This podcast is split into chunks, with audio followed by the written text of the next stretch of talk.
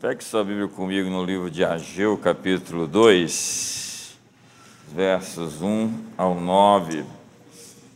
No sétimo mês, ao vigésimo primeiro dia do mês, veio a palavra do Senhor por intermédio do profeta Ageu, dizendo: Fala agora a Zorobabel, filho de Sealtiel, governador de Judá, e a Josué, filho de Josadaque, sumo sacerdote, e ao restante do povo, dizendo: quem há entre vós que, tendo ficado, viu esta casa na sua primeira glória? E como a vedes agora, não é esta como nada diante dos vossos olhos, comparada com aquela? Ora, pois, esforça-te, Zorobabel, diz o Senhor, e esforça-te, Josué, filho de Josadaque, sumo sacerdote, e esforça-te todo o povo da terra, diz o Senhor, e trabalhai, porque eu sou convosco. Eu sou convosco, diz o Senhor dos Exércitos. Segundo a palavra da aliança que fiz convosco, quando saístes do Egito, o meu espírito permanece no meio de vós, não temais, não temais.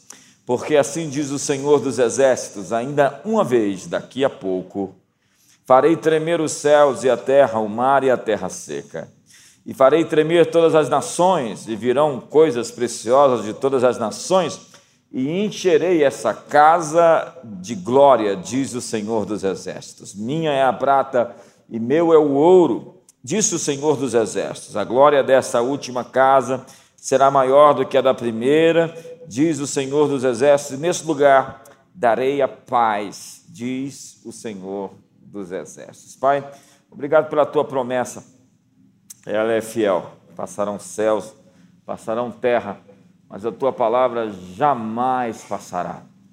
Estamos aqui hoje, nesse primeiro domingo, primeiro dia de novembro de 2020, esperando ao Senhor os teus milagres.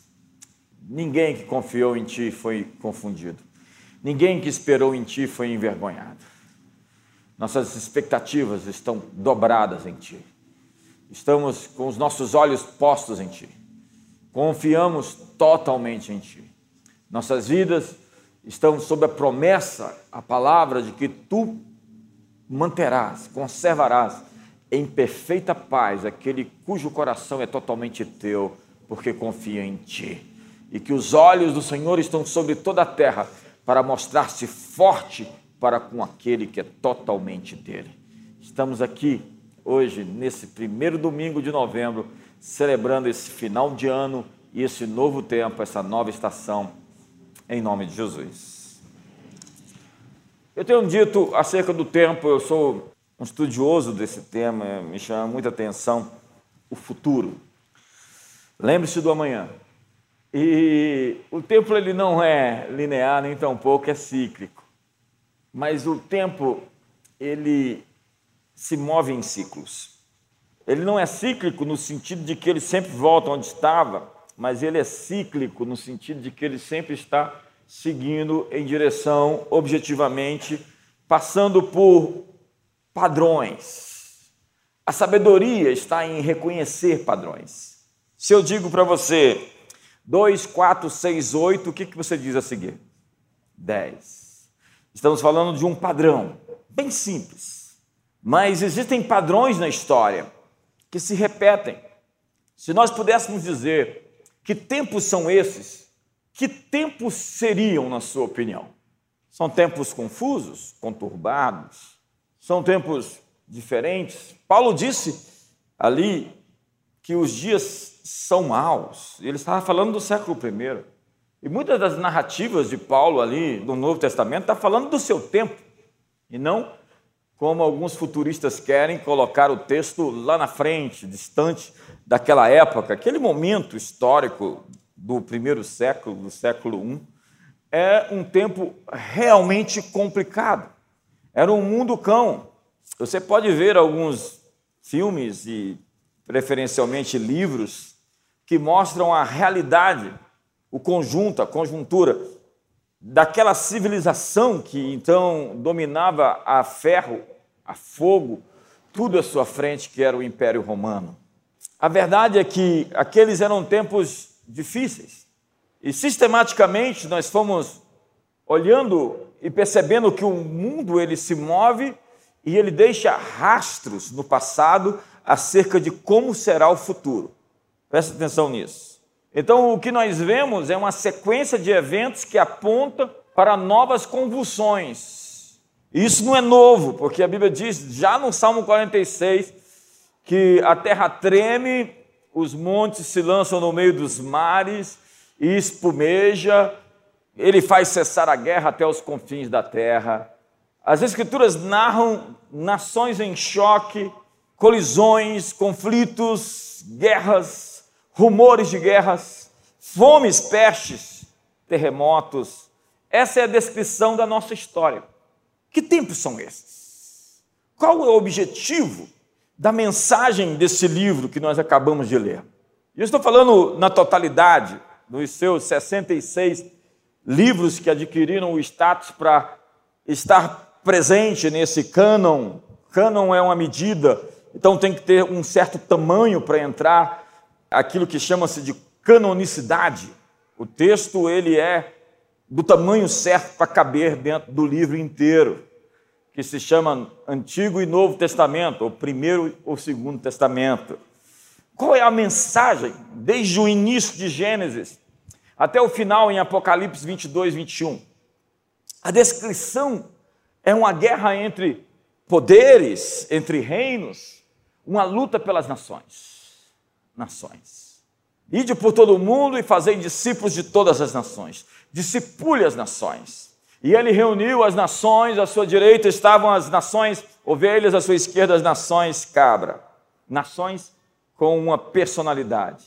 Ele não define pessoas, senão nações inteiras que seriam julgadas. Pede-me e te darei as nações por herança, as extremidades da terra por tua possessão.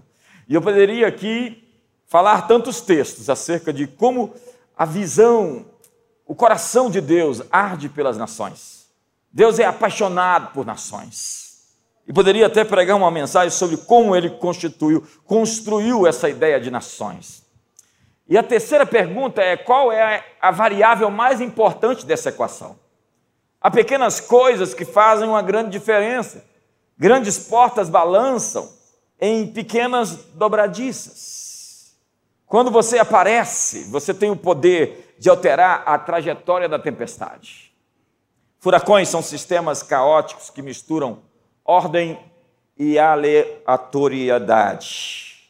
Do lado de fora, eles são imprevisíveis e são caóticos.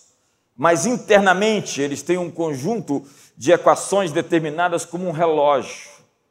É o que chamam de teoria do caos na ciência. Então, um meteorologista usa fórmulas em um computador para prever padrões. Mais uma vez, padrões. Tentando prever o caminho da tempestade, o caminho da tormenta. E as variáveis nesse caso são a nossa presença. Há um conflito mundial acontecendo hoje, cujo protagonista não é o Xi Jinping nem o Vladimir Putin, mas é você. Na 1, capítulo 1, verso 3 diz: Deus faz o seu caminho na tormenta. Ele está dizendo que Deus faz seu caminho no meio da tempestade. Existe então ordem, previsibilidade, intencionalidade, naquilo que está acontecendo. Não existe nada fora do controle na perspectiva de Deus. Há um conflito mundial acontecendo e Ele quer nos chamar para dentro dele, a fim de que nós possamos ser importantes, relevantes e não nos tornar simplesmente figurantes da nossa própria história.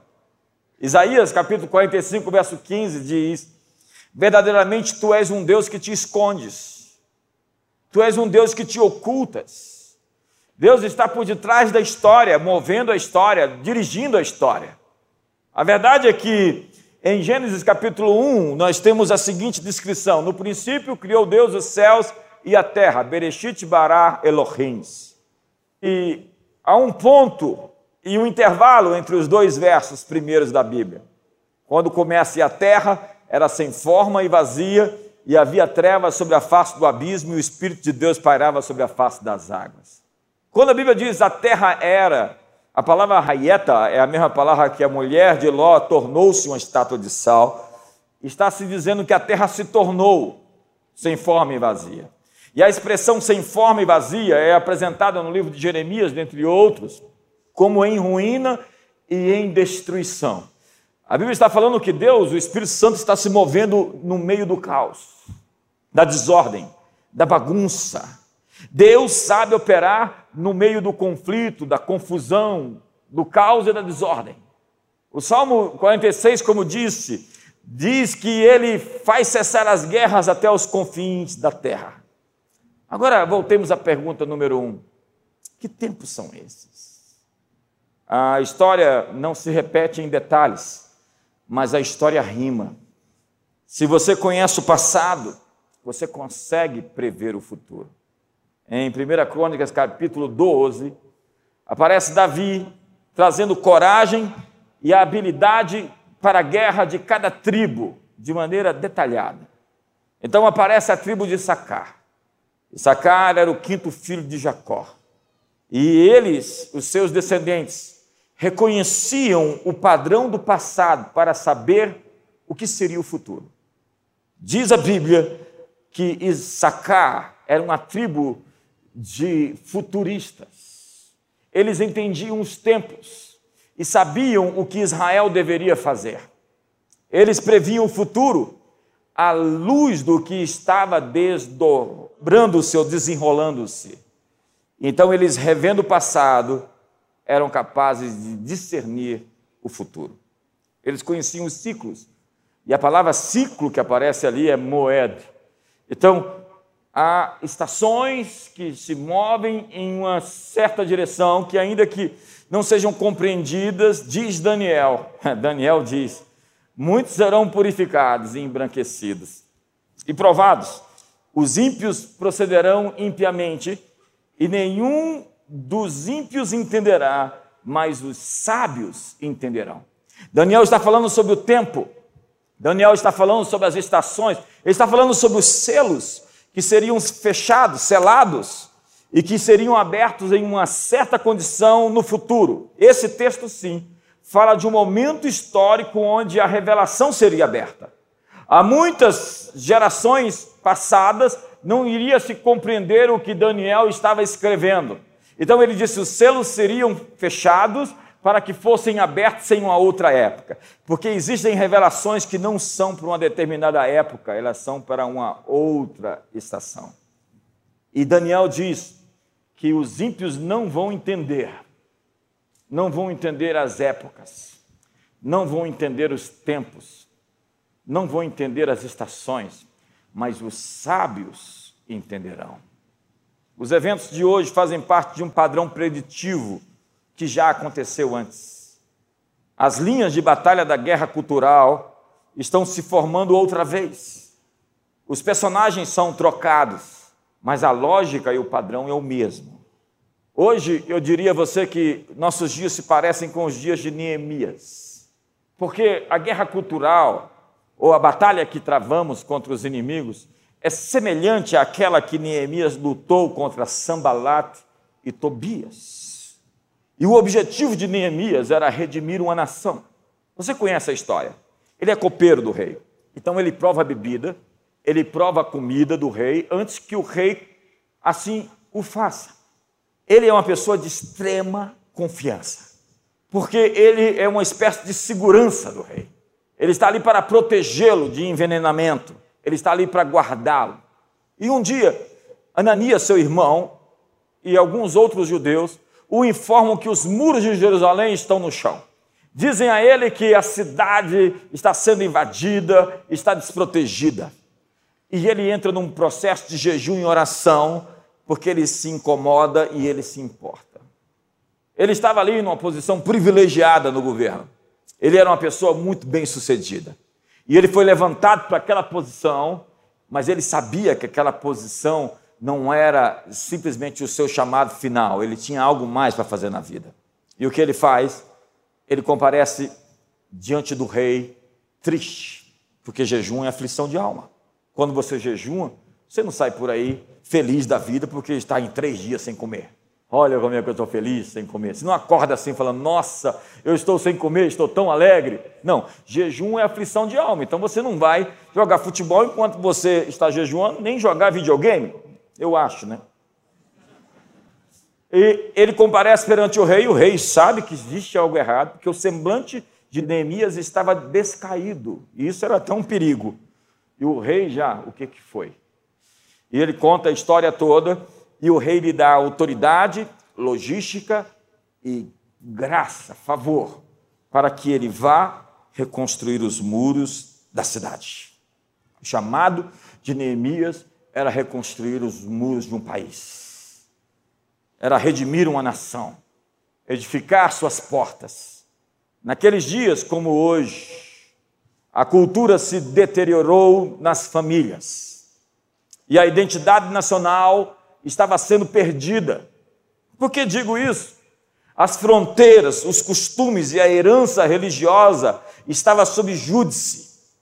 Olhe para o passado, eu amo essa ideia, essa coisa da arqueologia. Eu gosto de entrar nos buracos onde eu chego, nesses lugares onde a história aconteceu. Eu gosto de cemitérios arqueológicos. E você vê a história de uma civilização que não mais existe, que simplesmente desapareceu, seu legado se tornou ruínas. Israel estava para se tornar como uma daquelas civilizações que se tornam simplesmente objeto de observação arqueológica. Seu passado iria desaparecer, como tantas outras civilizações do passado desapareceram, mas havia uma variável, havia uma promessa do Deus que não pode mentir a Abraão, a Isaac, a Jacó, a Moisés. Deus tinha dito algo e aquilo iria passar céus, passar terra, mas a palavra de Deus iria se cumprir. Naqueles dias, Zerobabel era o governador e o sumo sacerdote se chamava Josué. Existe uma trama muito interessante no livro de Ageu e também de Zacarias sobre esse tema. Eles eram contemporâneos. E para você entender, você precisa ter uma linha do tempo da história bíblica para você compreender o que realmente está sendo dito. Os atores mudam, mas a trama é a mesma. O ciclo é atemporal, atemporal e tem precisão. Nesses dias passados, nós vimos tumultos escalados em todo o mundo. Um ataque total à nossa história. As estátuas históricas sendo derrubadas, pichações em monumentos, pequenas empresas sendo atacadas, delegacias de polícias queimadas, bandeiras e até igrejas incendiadas. No Chile foram dezenas de igrejas incendiadas. Na Europa, na França principalmente, também igrejas sendo queimadas e pessoas sendo mortas dentro da igreja. Já deixou de ser teoria da conspiração o tal do globalismo. Essa era uma visão impossível, e será, e sempre será impossível, mas que foi tentada muitas vezes na história. Deixe-me explicar isso. A visão de derrubar fronteiras e unir a humanidade sobre uma regra universal tem sido a ambição do homem desde a sua queda. Os faraós egípcios, os reis babilônios, Alexandre o Grande, o Império Romano, os califados, agora os marxistas, a China e as elites da União Europeia, eles tramam, conspiram contra o Senhor e contra o seu ungido, mas as Escrituras dizem que Deus está zombando deles, Deus está rindo deles. Só existe um governador do mundo, do universo, ele está assentado no trono, é o Messias, seu nome é Jesus.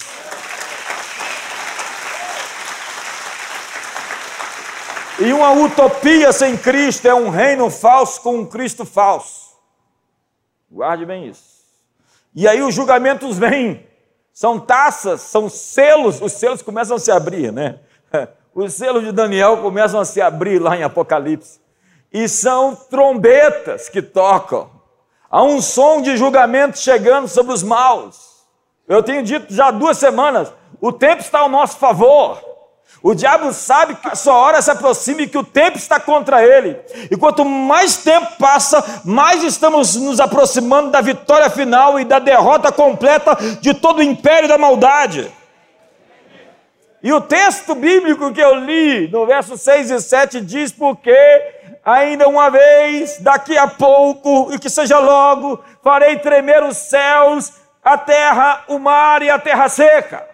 Deus diz: Eu farei tremer todas as nações, abalar todas as nações, e o desejado das nações virá.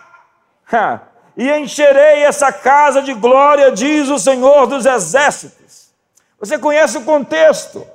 O templo e a cidade haviam sido destruídos por Nabucodonosor. Ele invadiu 605. A primeira deportação foram Daniel e seus amigos depois voltou no ano 596, depois no ano 587, até que ele acabou com tudo na última revolta. E eles voltaram 70 anos depois, segundo a profecia de Jeremias, que Daniel, olhando as escrituras, viu que era o tempo de se cumprir a promessa. Então ele entrou dentro do quarto e moveu o céu. Um homem com a profecia na mão, com a palavra de Deus na mão, sozinho no quarto, moveu o céu. Então, todos os elementos que precisavam para aquilo acontecer começaram a se encaixar no programa de Deus na história. Eu quero dizer que Deus tem programas para a história em nossa geração e eles estão em movimento para que aquilo que Deus deseja fazer na nossa estação, na nossa geração, aconteça. Mas eu quero dizer que nessa próxima década vai ser necessário que nós entremos em nossos quartos, como diz as Escrituras. Eu quero que os varões levantem mãos santas, sem ira nem animosidade, a fim de mover os céus. Eu fui criado nessa atmosfera, sabe? Essa é a minha natureza. É assim que eu sou. Eu fui criado num ambiente, no meio do fogo. E eu sei o que, que é, é esse ambiente onde você faz as coisas acontecerem. E nesse ambiente onde nós nos reunimos como igreja, nós podemos decisivamente acionar ou ativar o propósito de Deus na história, inclusive trazendo juízo, julgamento sobre os sistemas de impiedade. Então Deus confronta o seu povo no livro de Ageu, todo o livro, que é, são, são dois capítulos, espero que você leia algum dia na sua vida. Ele vai descrever a história do povo que estava interessado em construir suas próprias casas e tinham se esquecido de construir a casa de Deus. Ageu é contemporâneo de Neemias, contemporâneo de Esdras, assim como Zacarias. E ele está ali profetizando e declarando e confrontando o povo sobre a lógica que eles tinham de edificar as suas casas, a despeito de que a casa de Deus estava esquecida.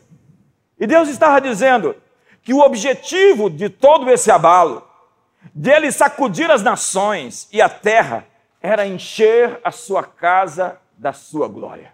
Ele está dizendo: eu vou sacudir tudo, porque eu vou edificar essa casa e vou enchê-la da minha presença. Deus está nos chamando para avançar, mesmo diante dos abalos. Deus está dizendo que quando tudo for abalado, é porque aquilo que é inabalável vai permanecer de pé. Esse texto de Ageu é citado pelo autor em Hebreus. Ele está lá no capítulo 12, quando Deus diz que farei abalar todas as coisas, diz que vai remover essas coisas abaladas para que as coisas inabaláveis permaneçam. Então ele está dizendo o que está em conexão com a minha casa, o que está em conexão com a minha ordem, o que está em conexão com o meu reino, o que busca o meu reino e a sua justiça em primeiro lugar, essas coisas não serão abaladas, mas as que caíram, as que foram derrubadas, é porque elas estavam em desincronia, elas estavam em desarmonia com os meus planos e os meus propósitos. Os abalos não são coisas ruins, os abalos fazem parte de um propósito. Deus diz que o propósito é que a casa deles seja edificada. Quando tudo tremer, ele diz: As nações virão com seus tesouros à minha casa, e eu encherei com glória a minha casa. O que ele queria dizer era: Eu quero uma casa para uma nação. Uma casa para uma nação. Repita comigo isso. Uma casa para uma nação. Repita forte. Essa casa, a gente fala tanto de casa, né? Hoje, agora pegou essa coisa de casa. Tem até é, música. essa casa tem que ter uma visão maior. Essa casa tem que ser uma casa sem paredes. Ao vencedor farei coluna no meu santuário. A igreja de Filadélfia não tem paredes, só tem colunas. Ser uma casa para uma nação é ser uma igreja sem paredes. O propósito do tremor está ligado à igreja ser uma casa para as nações. Uma igreja que pastoreia não simplesmente um prédio, mas pastoreia uma cidade, pastoreia uma nação, onde a nossa cátedra, o nosso púlpito está em todo lugar. Onde esse lugar é o lugar de se preparar, de ser treinado, equipado, a fim de que saiamos durante a semana e possamos testemunhar não simplesmente dizendo às pessoas que Jesus as ama, mas mostrando os poderes do mundo vindouro à sociedade. Porque pregação exige demonstração. E o evangelho da Bíblia é um evangelho pregado e demonstrado. Nosso chamado é mais do que vir a um prédio no domingo, mas entrar em todo o mundo ao nosso redor. A igreja em profissões e comunidades e sistemas. Um sacerdote, ele era um investigador policial. Um sacerdote, ele era um cozinheiro. Um sacerdote era uma espécie de médico. Um sacerdote era um juiz. Então, quando nós falamos de sacerdócio real, ou reis e sacerdotes, nós estamos falando de pessoas que pegaram a sua profissão e chamaram Deus para dentro daquilo que fazem. Convidaram Deus para ser seu sócio majoritário. Na verdade, disseram: o que eu faço como trabalho, eu devo glorificar a Deus mediante isso que eu realizo na minha profissão. Seja o que eu faço, se eu como ou bebo, ou faço qualquer outra coisa, façais tudo para a glória de Deus, disse Paulo. Então, a sua profissão deve ser alguma coisa que eleva, que estabelece, que confirma, que prega, que anuncia a vitória do Cordeiro. De alguma maneira, o que você faz na vida deve se tornar o seu sacerdócio. Você vai entender uma hora. Então nós devemos pastorear mais do que prédios. Eu não estou aqui dizendo uma verdade tentando desfazer de outra. Porque pregador tem mania disso, né? Os prédios são importantes, os edifícios são importantes, nós vamos continuar construindo, nós vamos continuar edificando, mas eles são QGs, quartéis generais, são lugares de treinamento, de equipar as pessoas para o seu chamado lá fora. Então nós temos que participar das reuniões dos conselhos educacionais. Então nós temos que ir até os escritórios executivos, departamentos estatuais de cultura. Precisamos discernir os tempos. Agora, nesse exato momento, os poderes da era por vir estão pressionando essa era. Isso está lá em Apocalipse 12, quando diz que Miguel, os seus anjos, lançaram o diabo por terra. Então você vê essa colisão de forças acontecendo. Sabe?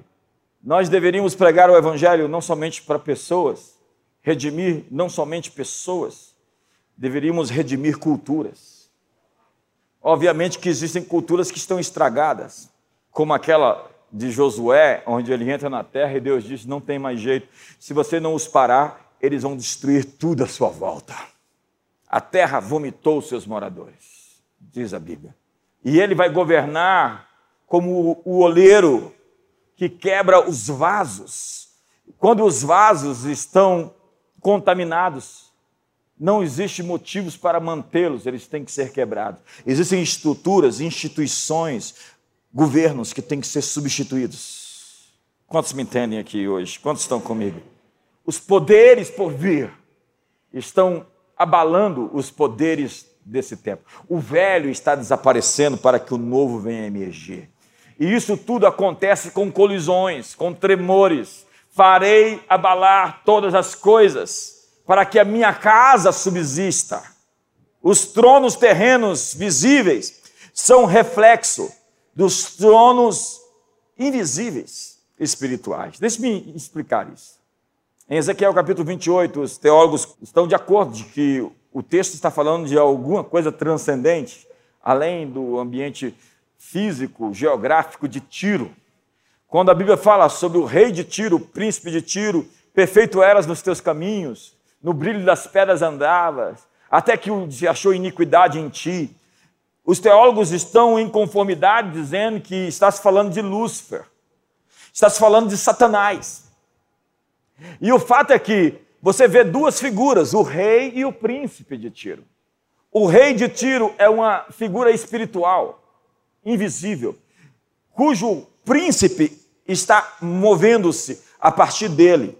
Por detrás de muitos líderes físicos, políticos, existem entidades espirituais com uma agenda espiritual. Veja esses grandes genocidas da história. Eles definitivamente não andavam sozinhos. Tem gente que não está sozinho. Pergunta para você, irmão, tem alguém aí?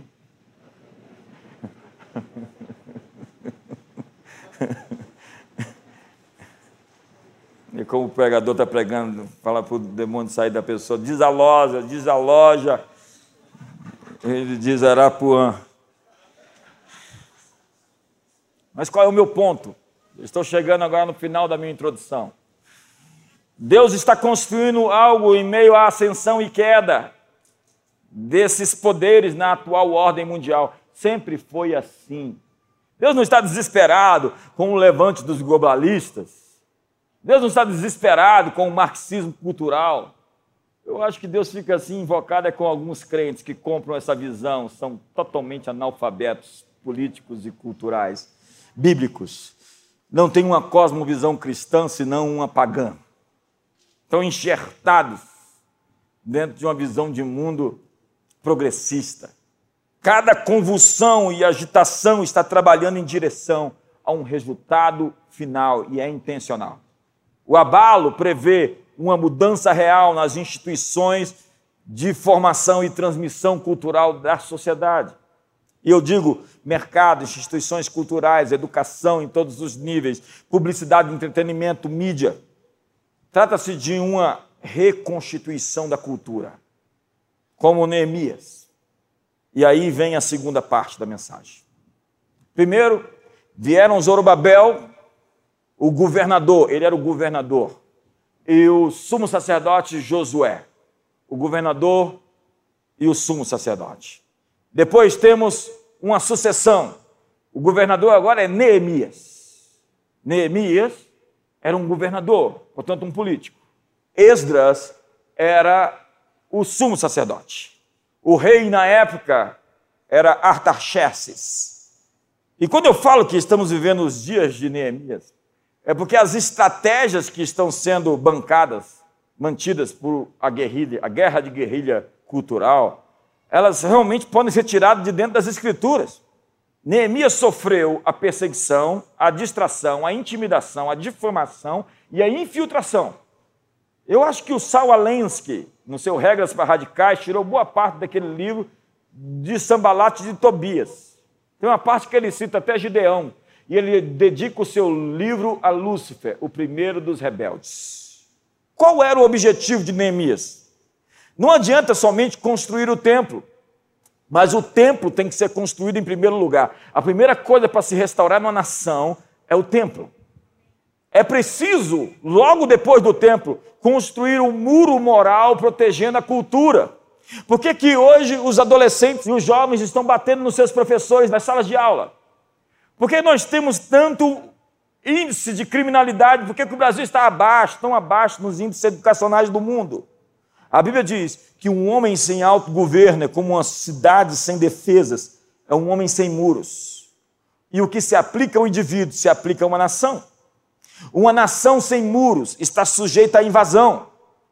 Ao erguer os muros, Neemias estava lidando com a desproteção, com a facilidade que as coisas eram distorcidas, pervertidas na sua época. Portões foram edificados. E eles são os pontos chaves de entrada em uma sociedade. A minha pergunta é: onde estão os portões do inferno em nossa sociedade? Jesus disse: as portas do inferno não prevalecerão contra vocês. Foi Elias que viu que as portas do inferno no seu tempo estavam no culto a Astarote e Baal, que eles adoravam aquelas entidades da fertilidade, agradecendo pela chuva, pelo bom clima e pelas colheitas. Então Elias disse: a partir de agora não vai mais chover em Israel, porque vocês estão dando a glória do Criador à criatura. E por três anos não choveu mais, porque Elias reconheceu a face do diabo na sociedade. Segura um pouquinho. Os juízes eram colocados nas portas para decidir tomar escolhas importantes para a sociedade. Era o lugar onde a cultura era feita, onde as decisões importantes eram tomadas. E quem está nas portas, os que guardam os portões, decidem qual é a música que vai tocar nas rádios, nas emissoras de televisão. Quem está nas portas decide quais são as notícias que serão contadas nos meios, nas mídias. Quem está nas portas decide quais serão as leis que serão aprovadas. Nós chamamos isso de gatekeepers, guardadores dos portões. Nós hoje nos tornamos subcultura, porque eles fazem as novelas e eles ensinam nossos filhos e filhas como se comportarem mediante a mídia, a arte e o entretenimento. E nós pensamos em lutar contra essa agenda politicamente. Mas entenda, Aqueles que estão hoje exercendo influência política, eles primeiro eh, foram educados em alguma universidade e aprenderam as coisas que eles sabem a partir de um ambiente educacional. E a cultura, no sentido geral, é formada pela arte que nós aceitamos como verdadeira, como bela, como diria Roger Scruton, a beleza importa. Eu estava assistindo um filme e aí um sujeito veio do passado para o futuro. Aí chegou no futuro, é, existia um ambiente artístico, ele dizia, as pessoas mostrando para ele a arte, dizia, olha que belo, que belo. Aí ele viu uma lata de lixo e falou, nossa, que, que, que arte bonita. Ele falou, não, isso aí é só lixo mesmo, não é arte. Por que eu digo isso? Porque muitos dos museus de arte moderna hoje têm pinico com uma pessoa sentada dizendo que é arte. Muitos dos museus de arte moderna hoje vendem trash como se fosse algo bonito, porque a beleza importa. Então vem um professor dentro de uma academia de arte com o seu avental todo pintado, apresenta para os seus alunos e diz: olhe, preste atenção nisso, o que vocês me dizem? E os alunos dizem: nossa, que tom, que sobretom, que traço, que design, que beleza, que estética, que lindo, parece um Pollock. Professor, vocês gostaram? Gostamos? Esse era só o avental que eu estava pintando agora há pouco um quadro.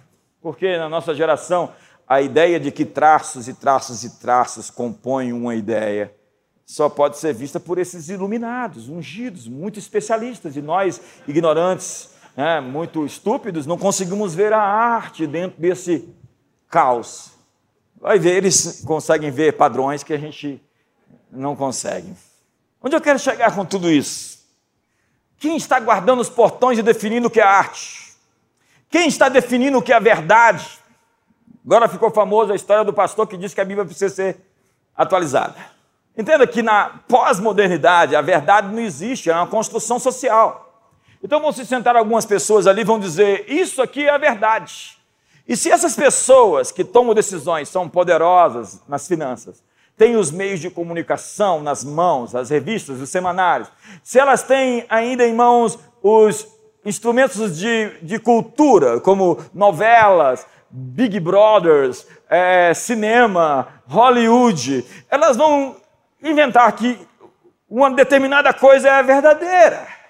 E ela vai empurrar a goela abaixo da sociedade dizendo que aquilo é a verdade.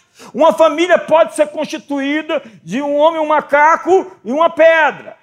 Então, isso é uma família, aceitem isso, é isso que nós dizemos para você que é uma família. A verdade não existe, ela é uma construção social. Nós vamos dizer para você o que é a verdade e você aceite, porque nós somos iluminados, ungidos e suplentes da divindade. Então vamos dizer para você o que você tem que fazer, o que você tem que comer, o que você não pode comer, onde você deve ir, onde você não pode e que vacina você vai tomar.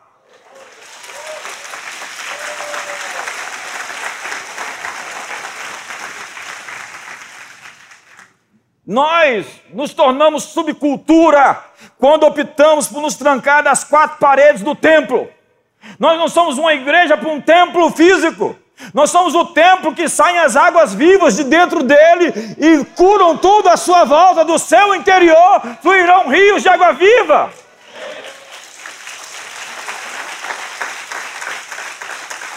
E se nós perdemos o sabor, nós para nada servimos senão para ser pisados. Esse evangelho progressista, que quer se adequar com o mundo ao invés de transformar o mundo.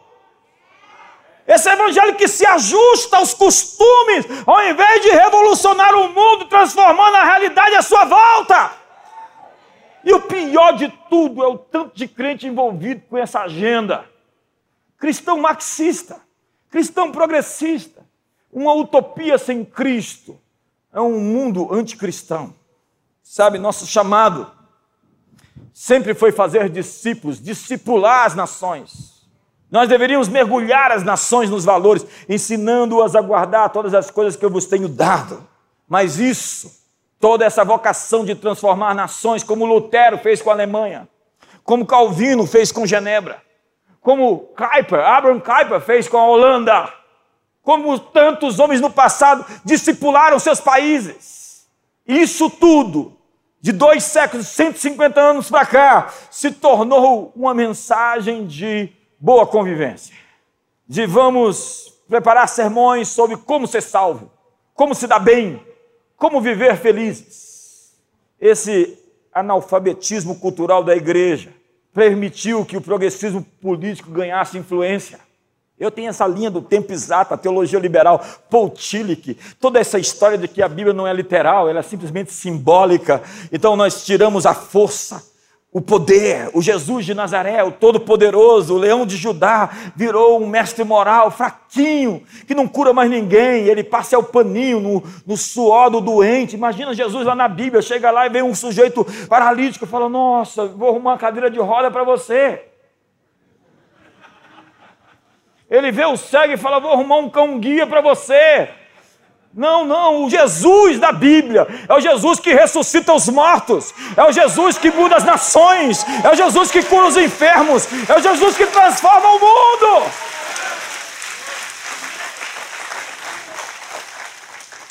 Nós perdemos o evangelho do reino. A África, depois de 200 anos de esforços de missões, concentradas em todo o continente, ainda está repleta de pobreza, doença, violência, corrupção, injustiça e caos. Eu não sei se você é dessa época, mas eu sou da época de que você quer ser missionário e vai para a África. E nós fomos para a África, a América, a Europa, o Brasil foi para a África. E nós devemos ainda ir.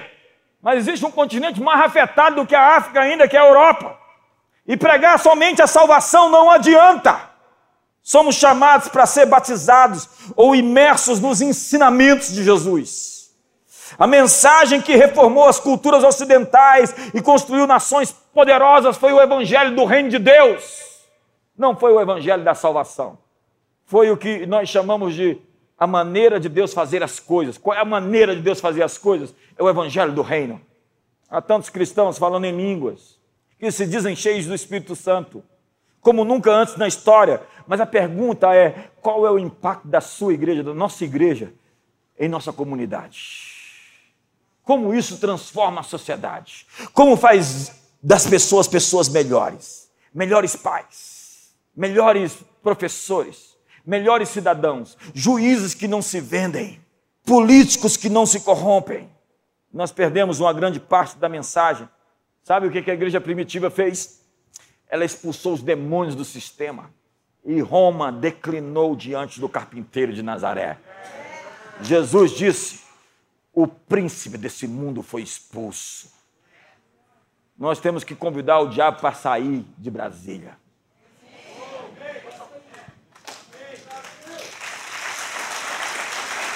Mas onde estão os guardadores dos portões?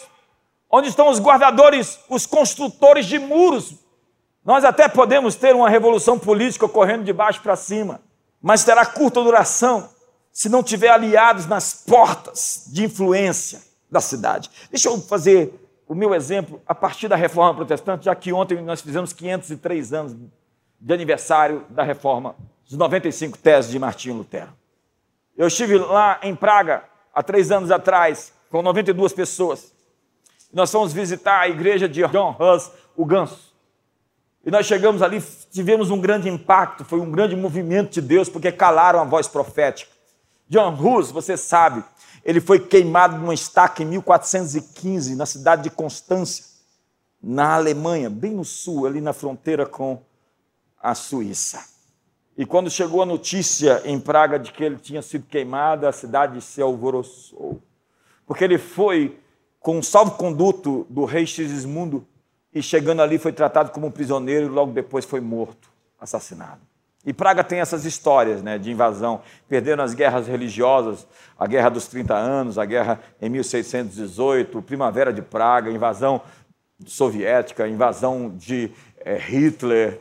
Uma cidade que foi violentada sistematicamente, que é a capital do ateísmo na Europa.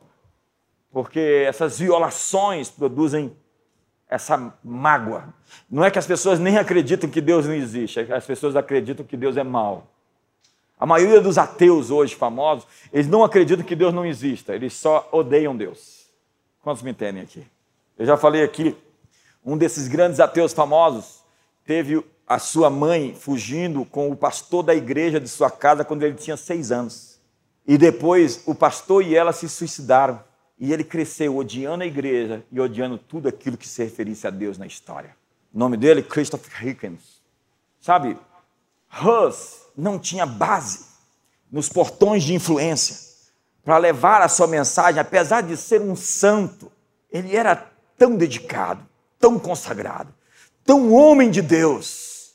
Aquilo foi um grande impacto e ninguém queria pagar por aquilo, mas havia uma confusão muito grande naquele momento 1415, eu já estive naquela cidade em Constância. Nós fizemos um culto de adoração ali no lugar onde ele foi queimado. E no momento em que a gente começou a adorar, as pessoas à nossa volta começaram a olhar assim, tipo espantadas: o que, que é isso? Era como se elas tivessem tido um contato com um extraterrestre. E tão impressionadas que elas ficaram com a atmosfera de adoração. Isso é Europa. Eles se lembram no DNA deles que eles já tiveram contato com aquilo, porque eles vieram dali. E é impressionante. E Lutero foi diferente. Lutero tinha tudo para ser queimado. Lutero foi mais ousado do que o John Hus. O John Hus era intrépido. Se você estudar um pouquinho a história dele, você vai ver o tanto que esse pessoal não tinha dono. Mas o Lutero, o Lutero humilhava nos debates. Né? Ele pegou um tomista uma vez e acabou com o cara. E ele criou muitos inimigos. Mas Lutero construiu uma base nos portões de influência. Ele não estava sozinho. Se ele tivesse sozinho, Lutero era mais um que tinha sido queimado nas fogueiras. O que, que ele tinha? Influência política. Ele precisava do apoio dos príncipes alemães para sua reforma. Lutero era um monge e precisava de governadores para que o seu movimento vingasse. Então ele escreveu cartas aos príncipes, dizendo na Alemanha: Ei, eu tive um sonho, que o dinheiro da Alemanha está desafiando a natureza, voando sobre os Alpes para cima, indo para Roma. E os príncipes ficaram muito intrigados. O que, que ele está querendo dizer? Sim, ele estava querendo dizer que os impostos alemães estavam sendo usados para alimentar a corrupção do papado naqueles dias. E os príncipes sabiam que se abraçassem as ideias de Lutero teriam as terras dos mosteiros e o seu dinheiro ficaria em seus cofres. Fizeram uma conta, avaliaram que o movimento de Lutero tinha popularidade e o abraçaram. Disso, a Europa inteira estremeceu. E boa parte de nossas conquistas, o ponto de inflexão da história mais recente foi a reforma protestante de 31 de outubro de 1517 esse movimento de educação para todos. Veja a Alemanha, olhe hoje na Alemanha, a skyline na Alemanha, aquela linha do horizonte cheia de cruzes luteranas. Muitos na Alemanha, eu já estive ali algumas vezes, dizem que Lutero foi o homem mais importante da história da Alemanha em todos os tempos. E olha que tem muita gente para competir com ele. Esses homens acreditavam que podiam discipular suas nações e não simplesmente sobreviver até o arrebatamento. Quantos estão em casa? Mas, para discipular as nações, nós precisamos de gente que guarde os portões. Nesses próximos dez anos, um dos meus projetos, da minha parede do futuro, é enviar vocês para serem os guardadores dos portões, para decidir o que entra e o que sai, para trazer justiça de verdade, para trazer o reino de Deus, alegria, gozo e paz no Espírito Santo. A você que está nos assistindo, para ser influências digitais, não que ficam alimentando o seu ego, a sua vaidade, narcisistas, mas não pessoas que realmente tocam no coração das pessoas e as transformam, pessoas que as ensinam a vencer de verdade, não faz falsa propaganda. Me ajuda aí.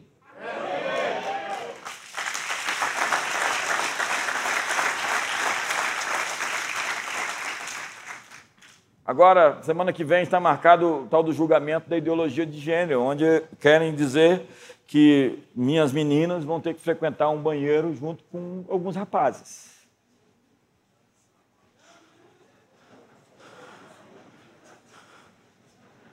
Eu já estou ficando nervoso só de pensar. Quem está aguardando esses portões? Foi alguém que a gente enviou para lá? Uma nova pergunta. Deixa eu te provocar essa noite. Para que futuro estamos enviando nossos filhos? Um futuro da família em colapso? Onde os pobres sofrem, os tribunais tomam decisões políticas, a economia é quebrada pela dívida e pela ganância, os marxistas educam nossos filhos?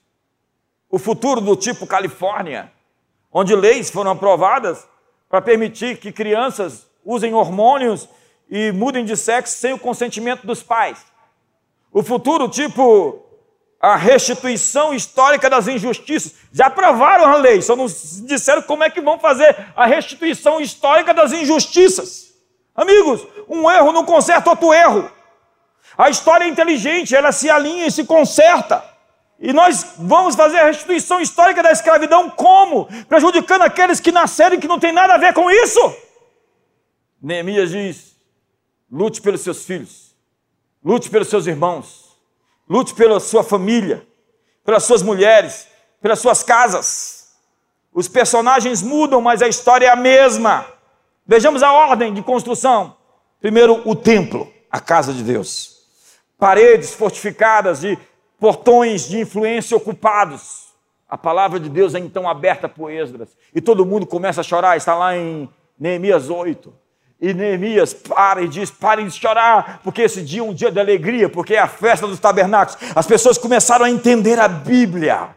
Eu quero dizer que nesses próximos dez anos, você vai abrir a Bíblia e vai entender a Bíblia. E você vai se ler, você não precisa atualizar a Bíblia, a Bíblia é que vai atualizar você, ela vai transformar você.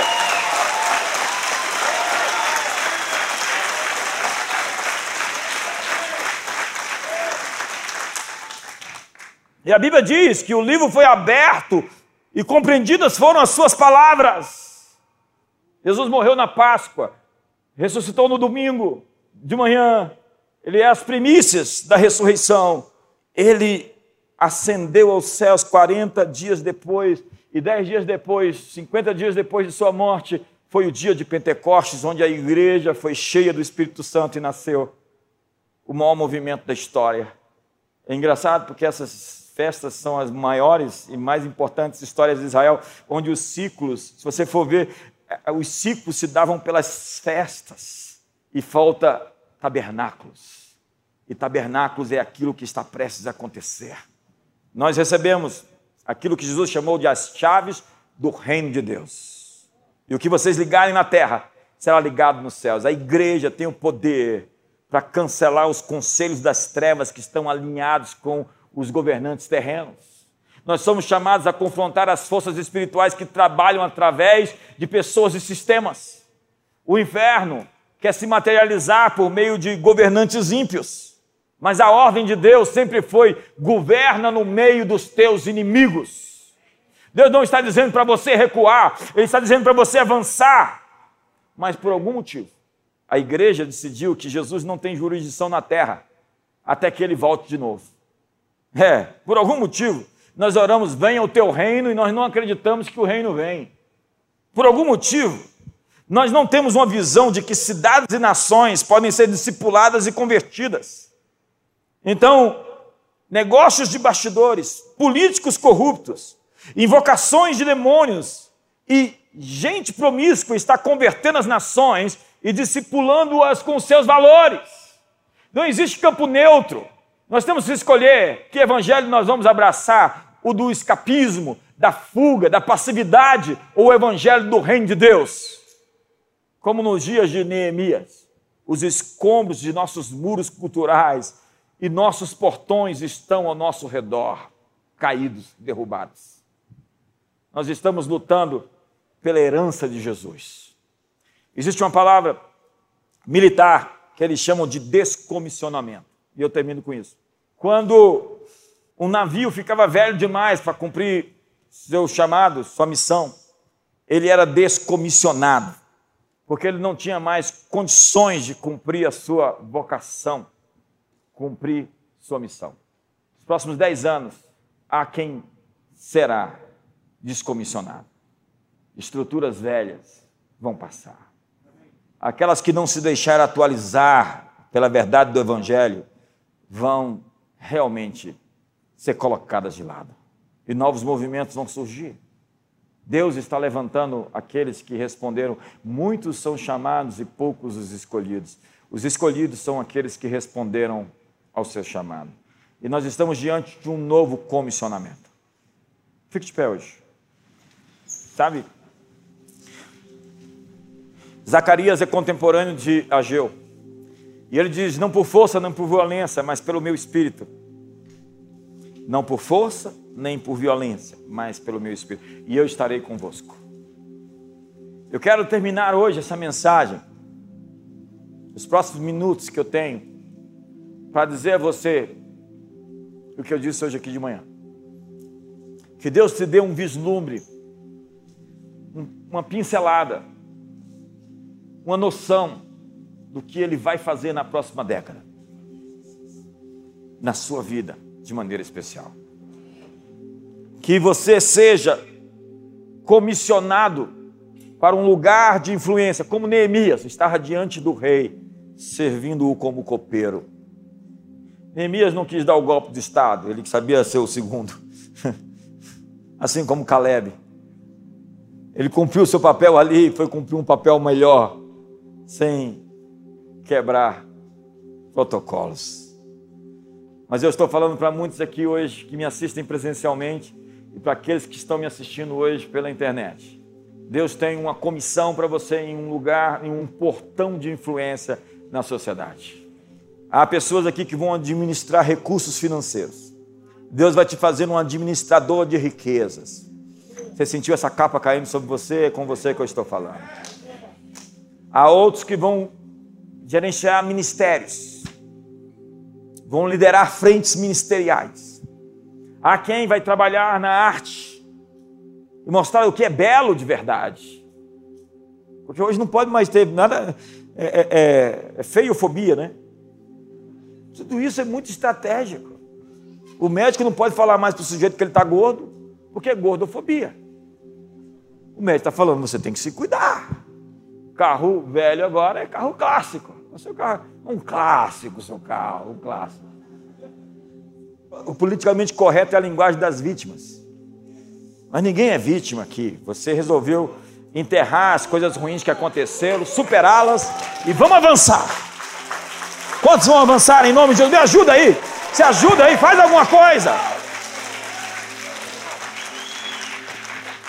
Então eu prevejo grandes abalos, pela substituição do velho para o novo se manifestar. E eu prevejo a troca de posições, onde Deus vai estabelecer pessoas-chave em lugares de influência com a sua agenda nos próximos dez anos. Será que eu estou falando com alguém aqui essa noite? Eu vejo ministros para as famílias. Eu vejo desenhistas que desenharão gibis para crianças que farão desenhos animados para a internet. Você pode ter o seu site lá com seus desenhos animados. Vão querer comprar os seus desenhos animados para as emissoras de televisão, se ainda houver alguma, porque a internet vai tomar conta disso tudo. Mas tem tantas coisas que Deus vai te dar como ideias para você gerenciar nesse, esses 10 anos. E que comece agora, nesse mês.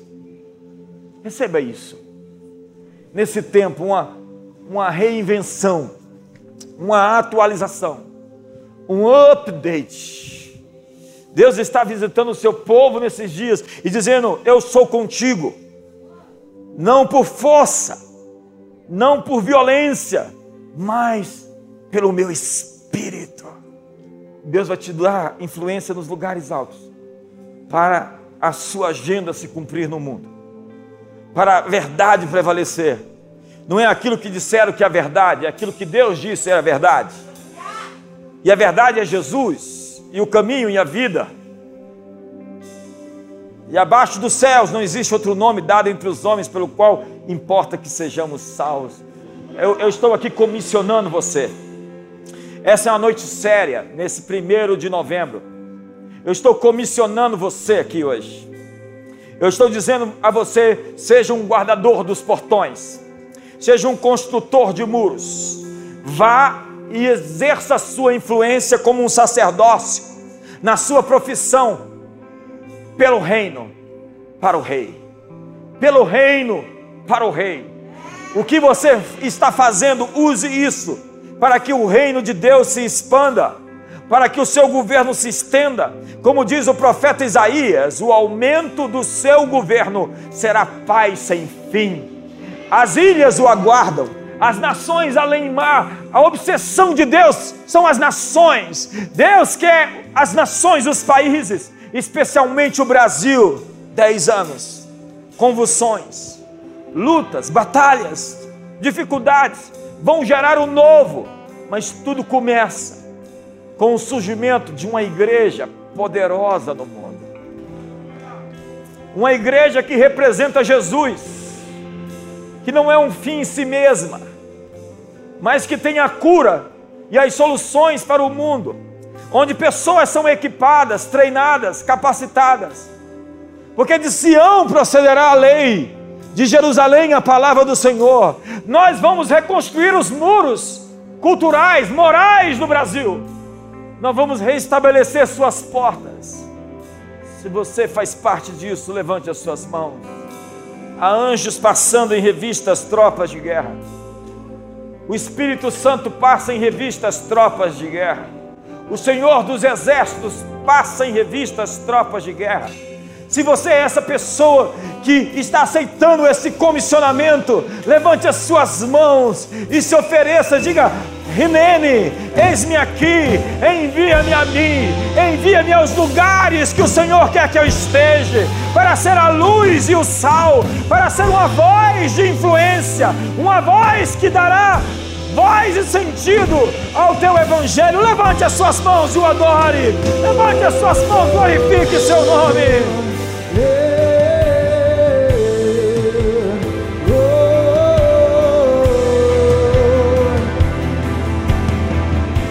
Seus olhos hoje. Nós somos um ministério apostólico que comissiona. E estamos hoje recomendando, no poder do Espírito Santo, pessoas aqui para magistrados, juízes. Pessoas que influenciarão decisões políticas, conselheiros de, de presidentes, de governadores. E se não deputados e senadores, estamos aqui encaminhando pessoas para os negócios, para adquirir recursos a fim de financiar projetos do reino nesta geração. Estamos aqui comissionando pessoas para escrever livros best-sellers que vão educar e influenciar pessoas no mundo inteiro, livros que serão traduzidos para outros idiomas, livros que vão ser estudados em escolas, em universidades. Estou aqui comissionando pessoas que serão influenciadores digitais, com performance nas artes, no entretenimento, para construir roteiros de filmes, de teatro, de novas tecnologias, para fomentar a cultura do reino, os valores do reino, pessoas aqui com famílias ajustadas, funcionais, que serão modelos para tantos outros e vão pastorear os poderosos nessa geração.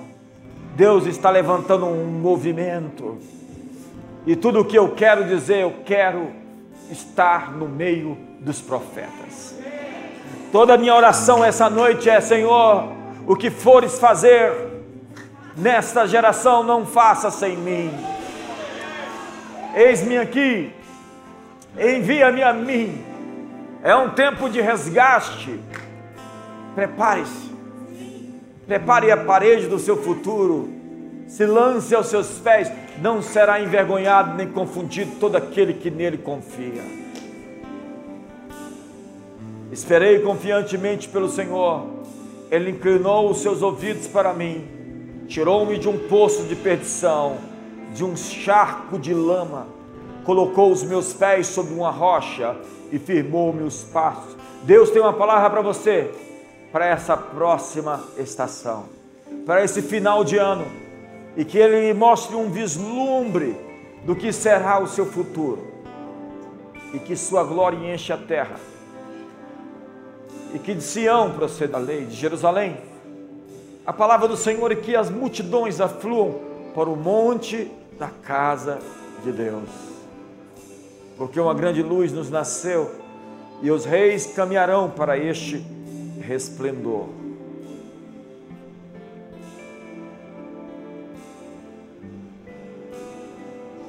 Pai, hoje nós abençoamos cada pessoa no seu sacerdócio, no seu chamado, na sua vocação, no seu propósito e os comissionamos para que vá e deem fruto e o seu fruto permaneça. Que o amor de Deus a graça de Jesus, a comunhão do Espírito Santo seja sobre a sua vida. Um ótimo mês de novembro.